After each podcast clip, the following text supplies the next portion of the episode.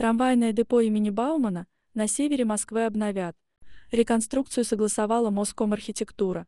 По словам главного архитектора Москвы Сергея Кузнецова, комплекс из восьми зданий объединят общими стилистическими решениями и колористикой индустриального дизайна. Отмечается, что прообразом является трамвайный вагон. За основу взят белый цвет, были добавлены акцентные вставки из рыжеватых керамических плиток и цоколь из серого гранита. Составы выполнены из алюминиевых кассет.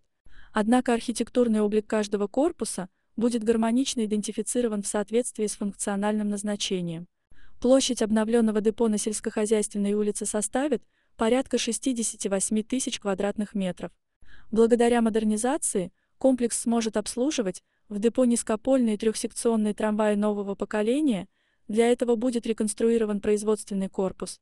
В планах строительство нового административного корпуса, физкультурного центра, склада, мойки – насосной станции и новых проходных.